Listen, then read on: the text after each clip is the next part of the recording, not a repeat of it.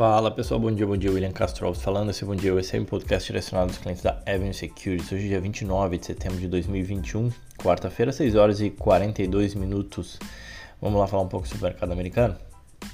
Bom, ontem na terça-feira, né, as ações tiveram um dia de queda acentuada, com as ações de tecnologia e arrastando para baixo os principais índices americanos. Né? O Dow Jones teve uma queda de 1,63, o S&P 2,04 e o Nasdaq 2,83 de queda, né? O Nasdaq registrou seu pior dia aí desde março, sendo a décima queda aí entre as últimas 15 sessões, né? Chamou atenção realmente o fraco desempenho aí a gente teve várias ações Facebook, Microsoft, Google caindo em mais de 3,5%. Além disso, a Applied Materials, forte no setor de tecnologia e semicondutores, a AMAT caindo mais de 6%. É, outra empresa do S&P também caiu forte, foi a MSA, empresa de pesquisas, caindo também mais de 6%. Então, realmente, ontem foi um dia pesado. Entre os setores, né, a gente viu é, somente o setor de energia, o petróleo, mais ligado a petróleo, né, o XLE subindo 0,34%, com receio de uma crise energética em, em diferentes locais. Fala da Europa, fala de China. E, obviamente, que liderando as perdas, a gente teve o índice de tecnologia, o XLK, caindo 2,96, setor de biotech, XBI, fechando em queda de 3,16. Em dias de estresse de mercado, como foi ontem, é normal que o que acontece com o dólar, né? O dólar fechou em alta de 0,88, é, cotado a 5,42, chegou a bater 5,45 durante o dia. E também foi um dia onde a bolsa brasileira caiu em mais de 3%. Realmente foi um dia bastante pesado nos mercados ontem, né? E aí o que que, o que, que explica, né? Eu comentei no meu Instagram, eu busco manter uh, nas minhas redes sociais, manter bastante informação sobre o mercado americano. Quem quiser pode me seguir, arroba Will Castro Alves, tanto no Twitter ou no Instagram. E aí o que, que justifica? Né? O fraco desempenho de ontem ele pode ser explicado, a meu ver, é, eu diria por uns quatro fatores. Né? É, junta tudo né? e acabou que pesou ontem. Né? A gente teve dados, no começo do dia teve dado de confiança do consumidor, né, que veio mais fraco que o esperado, ele é um, é um indicador que o mercado normalmente olha, não ajudou, ajudou a atrapalhar, na verdade, o dia. Né. Depois, na, o dia já começou refletindo um pouco né, do, do, confronto orçamentário em Washington. Né? Os senadores republicanos eles bloquearam na segunda-feira um projeto de lei aprovado pela Câmara que financiaria o governo até dezembro e suspenderia aí o teto de dívida até dezembro de 2022. É, a secretária do Tesouro, Janet Yellen, alertou o Congresso em uma carta nessa, na terça-feira, né, ontem, sobre a necessidade de aumentar esse limite de dívida até dia 18 de outubro, tá? a fim de evitar um calote do governo americano. É, e essa não aprovação dessa elevação de teto que eu comentei, que aconteceu na segunda, né, desse aumento de endividamento de gasto do governo americano, foi o que trouxe o receio do shutdown do governo e acabou é, gerando toda essa aversão a risco é, na bolsa americana. Esse fator, obviamente, também nos leva ao terceiro fator de queda do mercado ontem, que foi a elevação dos rendimentos dos títulos do Tesouro americano de 10 anos, né, como uma, um reflexo daí do, da elevação da percepção de risco. É, que o, o título de 10 anos chegou a bater 1,56 e aí isso acaba pesando sobre as ações de tecnologia.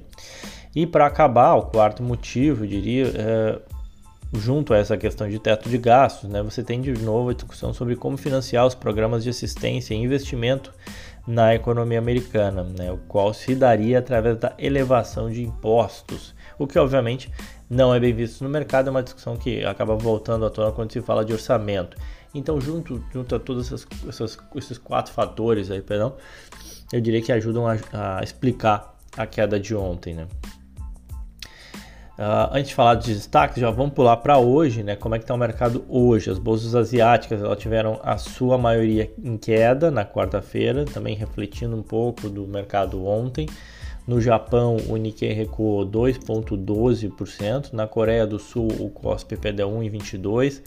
Na China continental, o Xangai perdeu 1,83%. E em Hong Kong, o Hang Seng avançou 0,67% com destaque, inclusive para destaque positivo para as ações da China Evergrande Group, né, que avançaram 15% depois que a incorporadora anunciou aí que vai vender uma participação aí de 1 bilhão e meio de dólar no banco Shengjing é, a uma empresa estatal de gestão de ativos. Faz parte, a meu ver, já desse desmantelamento da empresa como uma forma de criar uma sustentabilidade para sua dívida, enfim, o governo faz uma, uma espécie de spin-off, né? separa o joio do trigo, a empresa que está endividada das, das, empresas que não estão endividadas, vende as que não estão endividadas, traz uma solução de mercado e, e aquelas que, especialmente a incorporadora e o ramo imobiliário, depois dá um jeito.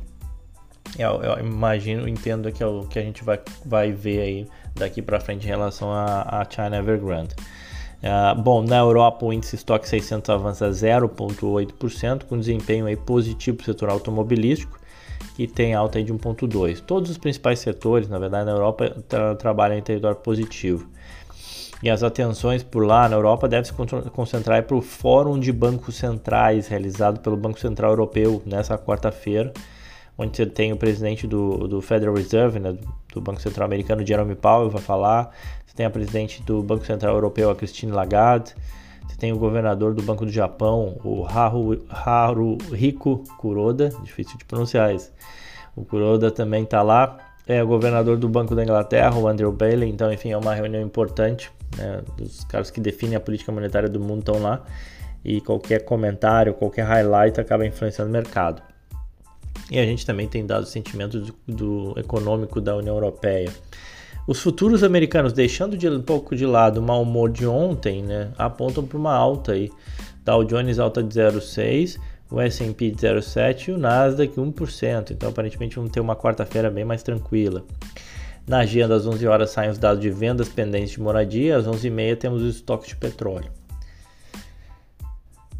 E avançando, né, continuando a nossa série sobre fontes de energias alternativas, aproveitando que a gente está tendo muita coisa né, acontecendo no mundo, a gente viu mais, quem acompanha redes sociais deve ter visto aí no BBC News falando ah, mais um discurso aí da, da Greta, né, falando sobre sustentabilidade, se fala em crise energética na Europa, falta combustível na Inglaterra, crise energética e possível apagão até na China, hoje de manhã saiu essa notícia, enfim, em meio a todas essas notícias, é, na segunda-feira a gente fez o Conexão Avenue para falar um pouco das recomendações de Wall Street, aí a gente falou um pouco de China, a gente falou um pouco também de hidrogênio, né? Ontem a gente também falou aqui no podcast, então continuando essa série sobre fontes de energias alternativas, a gente tem hoje mais duas empresas que possuem exposição ao setor de hidrogênio, que é a fabricante de células de combustível a Full Cell Energy e a produtora de gases industriais Air Products and Chemicals.